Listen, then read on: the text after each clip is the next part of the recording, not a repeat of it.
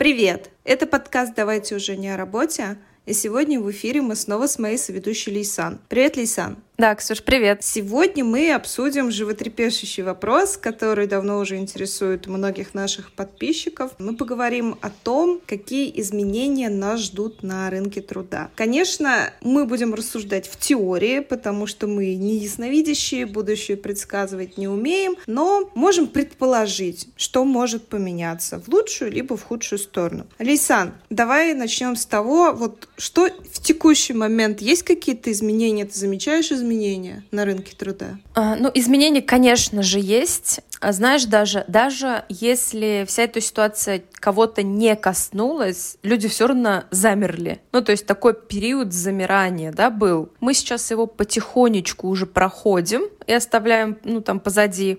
Но по факту вот был долгий период, именно период замирания, когда вроде никак не коснулось, но мы не знаем, что будет, поэтому на всякий случай давайте перестрахуемся. И в лучшем случае переставали подбирать персонал. В худшем случае начинали наперед уже сокращать или увольнять, например, да. Есть, конечно же, компании, которые воспользовались всем этим и начали, наоборот, собирать все эти сливки тех, кто уволился. А, но изменений 100% есть. Ну, это, это, это нельзя отрицать. Я читала, что где-то уже осенью и тем более к зиме а, можно будет почувствовать вот этот вот наплыв людей, которые остались без работы. То, что сейчас еще пока вот такая вот ситуация, не все компании, которые хотели там сократить или уволить, они еще не все уволили, не все сократили. И то, что пик как раз придется на конец года. Да, я, конечно, тоже такое читала, я тоже все это там мониторю, да, а, активно смотрю, так как тема прям моя. И почему такой прогноз? Потому что на три месяца же брали, получается, тайм-аут, да, продлевали. Крупные международные компании оставляли зарплату, просто сотрудники не работали. И вот прогноз вообще шел оттуда, что якобы вот они потом окончательно уйдут, уволят, и вот эти люди, которые уже точно поняли, что все, они пойдут искать работу. Ну да, такой прогноз существует, и я думаю, он имеет место быть. Поэтому те, кто хочет искать работу, сейчас самое время, да, те, кто думает, а, к осени, лучше не затягивать до осени, лучше начать сейчас. Я сама только-только прошла этот путь. Точно могу сказать, что работа есть. Я прошла почти 20 собеседований, то есть это разные компании, разного уровня абсолютно. Поэтому сотрудников сейчас подбирают. Если у вас стоит вопрос сейчас начать или осенью, то лучше сейчас и не ждать вот этого наплыва тех ну, кандидатов, да, тех, кто ищет работу. Все-таки меньше конкуренции — это всегда плюс. Ну да, сейчас же еще были компании, которые до последнего не уходили. И получается, они держались, держались, держались до последнего и все-таки решили уйти, уйти полностью. Многие решили уйти без возврата. И сейчас придется все-таки всем ориентироваться, кто работал в зарубежных компаниях, кто работал удаленно из России. Из-за проблем с платежами, скорее всего, им тоже придется ориентироваться на внутренний рынок. Я даже не могу представить, во сколько раз в некоторых нишах может увеличиться конкуренция. Понятное дело, что это касается не всех ниш. Но, например, многие-многие айтишники, разработчики программисты действительно работали на зарубежной компании, получали оплату в евро, в долларах. И сейчас, если они остались здесь, наверное, за них начнется борьба, если это действительно хорошие программисты. Я еще читала, что именно вот в сфере, например, маркетинга сейчас работодатели нацелены расширять штат маркетологов. Да, я хотела сказать про маркетологов. Вот, знаешь, нужно очень сильно фильтровать, да, что мы читаем, потому что э, если смотреть общую статистику, то маркетологов как раз сократили, да, вот мы с тобой маркетологи, HR, это практически первые люди, которые попали под эти сокращения, под увольнение. Ну, якобы люди там ненужные. Но опять-таки маркетолог маркетологу рознь, да, и HR HR рознь. Есть HR, на которых бизнес держится, ну, условно, он там действительно участвует в бизнес-процессах, процессах. А есть HR, который не участвует. И маркетолог также, да? Но без маркетинга как, ну, как Слушай, продвигать? Как, как продавать, как продвигать? Ну, тут другой момент. А, если, конечно, не останется прям такой серьезной конкуренции и будут одни монополисты, то у людей же не будет выбора, правильно, покупать или не покупать. Будет вот один продавец, ну, два продавца, у которых придется покупать. Какая тут конкуренция, какая тут реклама, какая маркетинговая гонка? Ну, короче, знаешь как? Я, наверное, самую главную, что хочу передать э, в этом нашем эфире, что информацию прям нужно фильтровать. Очень много каких-то статей вот с такими устрашающими какими-то названиями. Ну, ты как маркетолог понимаешь, для чего они, да? Я как бывший журналист тоже понимаю, что только такие названия привлекают. Но нужно смотреть, среди каких людей была, например, какая была выборка вообще, кого опрашивали. Потому что от этого же тоже, тоже очень много зависит. И когда там все, у нас там вся Россия останется без работы, нужно смотреть не на заголовок, а туда, дальше. А кто там вообще участвовал? Потому что это тоже очень важно. Знаешь, уже на протяжении четырех месяцев я состою в группе, где тусуются копирайтеры, маркетологи, авторы разные. Там прям, знаешь, не было ни дня, наверное, чтобы не говорили о том, что все, копирайтеры будут никому не нужны. То есть вот, знаешь, с февраля, март, апрель, май, теперь уже июнь, вот уже столько времени прошло, копирайтеры по-прежнему нужны всем. Просадки-то особо никто пока что, ну пока что, по крайней мере, не замечает. Но вопросы регулярно задаются.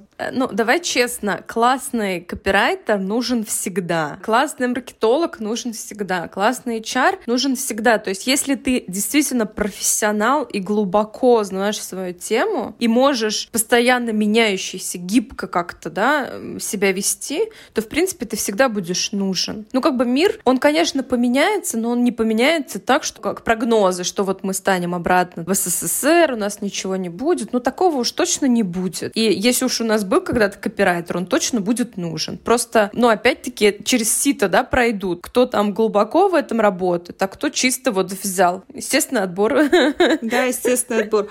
Ну, слушай, я предполагаю, в каких сферах действительно будет просадка. Сто процентов опять, ну, проблемы коснутся многострадальной сферы туризма. Потому что проблемы начались еще с приходом пандемии в ней, и как бы сейчас все продолжается, продолжается и продолжается. Ну да, это, конечно, боль, печаль, потому что мы привыкли так к открытому миру, и пандемия... Вот сейчас, э, по сравнению с пандемией, совсем другая, конечно, да, ситуация. В пандемии мы же все объединялись, а тут наоборот все разъединились как будто. Ну вот, получается, в пандемию-то мы боролись против одного, а сейчас Общего ну, как врага, другая да. история. Ну да, да, да, сейчас как будто другая история. Поэтому это, конечно, грустно, но я согласна, туризм, как всегда, первый. Туризм первый страдает, да, к сожалению. Скорее всего, будут проблемы в сфере обслуживания, в сфере продаж. Именно розничных продаж в связи вот, ну, с уходом компаний зарубежных с рынка. Продавцы-консультанты в большом количестве, менеджеры по продажам, которые работали с юрлицами, и повара, официанты, если эта сеть была какая-то зарубежная, допустим, фастфуда. Потому что, понятное дело, что импортозамещение и все такое, но, во-первых, это не так быстро всегда происходит, как, например, с легендарной точкой, да, вкусной точка. Это не всегда происходит так быстро. Какое-то время точно пройдет, а, возможно, что-то, в принципе, не будут импортозамещать. Ну и условия будут другие, конечно. А еще, знаешь, до смешного, а, до смешного доходит. Сегодня была в магазине, и, ну, какая-то российская сеть а, одежды. И там, ну, получается, скидки на день рождения делались. И тут на входе висит объявление в связи со сложившейся ситуацией скидки а, на день рождения не предусматриваются. Ну, как бы, а это здесь как вообще оказалось? Почему? Ты знаешь, Спрашивается. теп- теперь каждый рубль важен.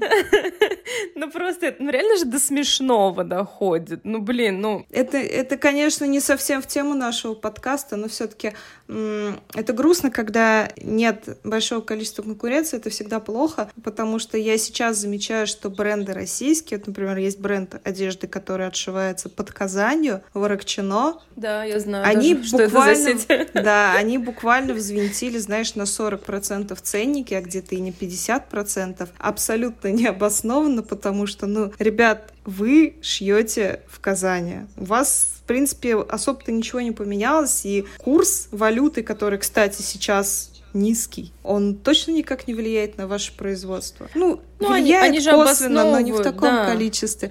В том-то и дело. И это, на самом деле, очень грустно. О чем это говорит? О том, что отсутствие большой конкуренции, предложений, например, в том, на том же рынке труда, предложения от зарубежных компаний. Как мы с тобой уже ранее говорили, когда обсуждали зарплату, угу. что это приведет к тому, скорее всего, что опять работодатель начнет диктовать условия, на которых будет удобно и комфортно только ему. А сотруднику, соискателю за неимением лучшего, за неимением лучших предложений, просто придется соглашаться на эти условия, даже если они кабальные, даже если они некомфортные и в какой-то мере, возможно, даже унизительные. Ну да, это вот прям очень будет влиять именно на обслуживание, на условия, вот во всем. Ты, ты конечно, правильно говоришь, потому что я, опять-таки, про свой магазин, просто это сегодняшнее, да, что со мной происходило. А, я зашла в какой-то тоже бренд российский а, померить, да, мерю, и продавец ко мне вваливается просто в примерочную, говорит, а вам хорошо, а вам вот так. Я такая, в смысле, а что вы вообще здесь делаете? Я говорю, меня смущает, что длинно. Она говорит, нет, вы просто не понимаете. Ну просто когда в Заре или в H&M всем вообще было все равно, да, нравится тебе или нет. А тут вот какое-то вот это навязывание, я быстрее отдала вещи и сбежала оттуда. Но это же опять-таки про сервис, как будто бы мы немножко так опять скатились до старых рыночных отношений, когда на ну, картонке да, да, мерили. Скоро, скоро будет картоночка и скатерть. Сейчас я вам с другой точки принесу джинсы вашего да, да. размера. Сейчас подождите. Хорошо, вам ничего вы не понимаете. У меня дочь такие носит. Ну вот, по поводу айтишников, ты правильно сказала, что за них бьются, да, там уже столько условий, каких-то законов придумали. Но я знаю, что многие, ну, у меня даже среди знакомых уехали прям всей компанией в другие какие-то страны оптом, короче, переехали работодатели. Мы не все... уехали, мы держимся, мы хотим поднимать российский маркетинг, российский digital, биться за него. А что касается менеджеров по продажам, они, по моему опыту, очень тяжело найти хорошего менеджера по продажам, потому что они очень быстро выгорают, они очень быстро вырастают, и перестают хотеть быть продажником, поэтому я сомневаюсь, что на продажников будет какой-то, ну, что они не смогут найти работу. Опять-таки, насколько ты профессиональный, насколько ты хочешь, да. И еще сейчас что пострадало? Пострадали авто. Ну, хотя ты же тоже по авто, да, по машинам? Слушай, ну у нас э, немножко другой момент. Мы работаем с запчастями, и на фоне того, что у нас э, как раз-таки уходят, например, какие-то оригинальные моменты, а мы производим аналоги. То вы, наоборот, в плюсе, да, остались, то Как бы да, мы, мы наоборот, именно на фоне импортозамещения, потому что производство как бы российское, мы наоборот со стороны импортозамещения сейчас стоим. А именно автомобили, да, сфера автомобилей. Вот знаешь, с одной стороны все говорят, автомобилей нет, автомобилей нет. Почему-то у нас конкретно в автосалонах стоят просто тысячи, сотни машин. Я не знаю, откуда они берутся. Ну, это, наверное, остатки, потому что, ну, самая крупная сеть, да, которая у нас в Казани, в Татарстане. Я сейчас собеседую одну сотрудницу у них. Их сократили. Они работают по 4 часа в день всего лишь. Ну, то есть весь бэк-офис. И, соответственно, зарплата тоже в два раза уменьшилась. Поэтому они прям все оптом сейчас ищут работу. У меня тоже есть знакомые по России, которые занимаются там автомаслами, всякие аксессуарами. Он говорил, у них там на 70% снизился оборот по состоянию на март-апрель. Ну, может, сейчас уже восстанавливается, то есть тогда же был прям самые сложные периоды. Предполагаю, что точно знаешь, кого не коснуться, скорее всего, сокращения это бюджетников. Ну, потому что, как бы, куда их сокращать? Их и так мало, к ним и так никто работать особо не идет. Ой, ты знаешь, идут, как ни странно, идут. Ты знаешь, очень сильно рынок изменился после пандемии, и людям после пандемии всем стало интересно белая зарплата, зарубежные компании. Сейчас зарубежные зарубежные компании опять, да, появилась причина, почему это нестабильно. И вот получается, что госструктура — это единственное, что может быть вообще стабильно в этом мире. Похоже. Но там нет зарплаты. В текущей, конечно, ситуации, если прям очень сильно переживать, и если очень сильно волноваться, потому что никто, ну, не застрахован от наступления каких-то даже панических атак на фоне там волны новостей бесконечной, если кто-то продолжает их мониторить, то, возможно, да, отличный вариант просто пережить как-то и почувствовать почувствовать стабильность, это устроиться куда-то на муниципальную или государственную службу. Потому что с нее ну, ну, редко сокращают. Из частных компаний, вот когда ради спасения бизнеса надо там скинуть так скажем, балласт, оставить только самое необходимое. В частных компаниях, в частном бизнесе это происходит намного чаще. Ну, конечно. Ну и логично это. Они же из своего кармана платят, а здесь не из своего.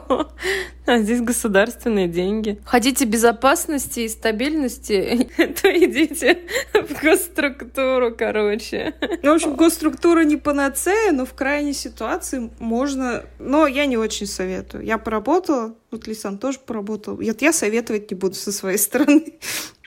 Мне не понравилось. Мне тоже, поэтому я больше не там. Непонятно, что будет дальше. Я сама первое время переживала, потому что, ну, там, одно дело, когда ты работаешь на заводе, не знаю, градообразующим или оборонкой, или еще что-то такое серьезное, там, стабильное, то, что будет нужно всегда. А другое дело, когда ты работаешь, ну, контент-маркетологом, 90% населения твоей страны в принципе не знает, что это за должность. Да. Следовательно, ну, не, не такая она, наверное, и ценная с точки зрения, ну, там, спасения мира, с точки зрения общества.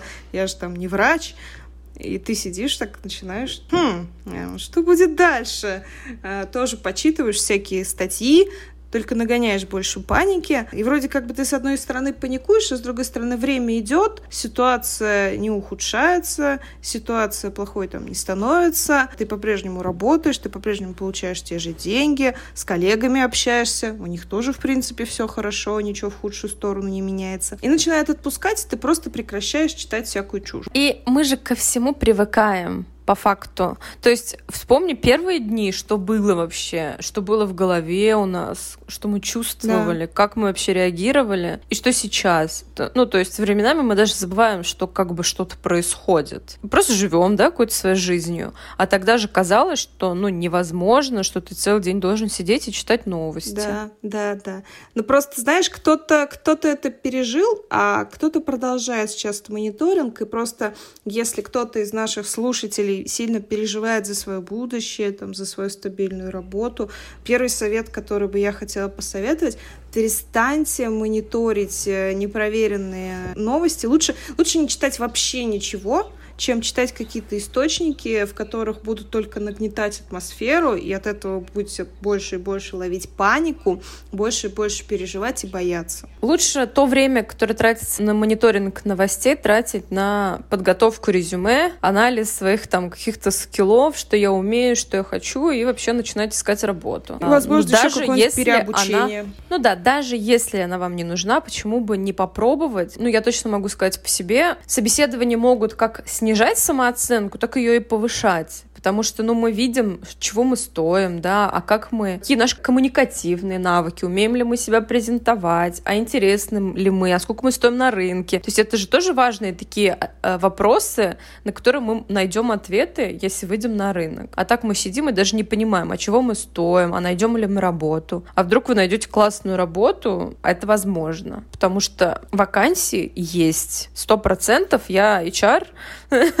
и они точно есть. То есть был какой-то период затишья, сейчас уже такого нет. То есть люди поняли уже, как действовать, если что, вдруг. У них уже есть какой-то план Б на всякий случай. И они вот по новой начали ну, работать. Потому что мы ко всему привыкаем. Да, действительно, сейчас э, возможность, вот если еще ты там рабгал место какой-то компании мечты, и там не было вакансий, вариант тоже помониторить, потому что, ну, кто знает, вдруг на этой вакансии работал у них зарубежный сотрудник. Или работал сотрудник, который решил переехать в другую страну, и теперь он работает не с этой компанией. То есть любой кризис, он для кого-то кризис, он для кого-то как бадническое, какой-то регресс, а для кого-то это прогресс и возможности. Ну да, и еще я по себе могу сказать, что очень много компаний, о которых мы не знаем. А, ну, то есть есть какие-то там звездные компании, куда все хотят попасть, да, но не меньше компаний с очень классными условиями, которые занимаются интересными проектами, но они неизвестные. И поиск работы тоже ну, такое интересное мероприятие с этой точки зрения, поузнавать, а какие еще есть компании. Потому что, ну, там, я хочу попасть вот туда-то, это просто, ну, как не знаю, дань моде иногда. А иногда вы можете найти такую компанию, которая вот прям вау, классно, а я даже о ней не слышала никогда. Резюмируя вышесказанное, все вышеизложенное, я могу сказать так. А, не переживайте, не сходите с ума, не паникуйте. Хорошие специалисты работу всегда найдут. Тут такой вопрос, что либо тогда надо стать хорошим, классным специалистом, если вы пока еще в начале своего пути. Но никогда не страшно, например, попробовать поменять профессию, попробовать что-то новое, уйти в смежную отрасль. Да, я присоединяюсь к твоим словам. Наверное, даже неправильно говорить не, не переживайте, переживайте, но что-то с этим нужно делать. Ну, хотя бы начать искать работу и править свое резюме. Хотя бы с малого или перестать читать новости. Я не открывала уже, наверное, месяца два. Ко всему человек привыкает, чтобы не случилось, мы все равно привык. В принципе, да. Да, Лисан, спасибо тебе большое за то, что ты опять поучаствовала в записи нашего очередного выпуска. Это уже второй выпуск нашего второго сезона. Все, буду ждать следующего эфира. Спасибо тебе большое. Пока-пока. Я наконец могу сказать, что HR и кадровик — это разные вещи. И это разные люди. Все, пока.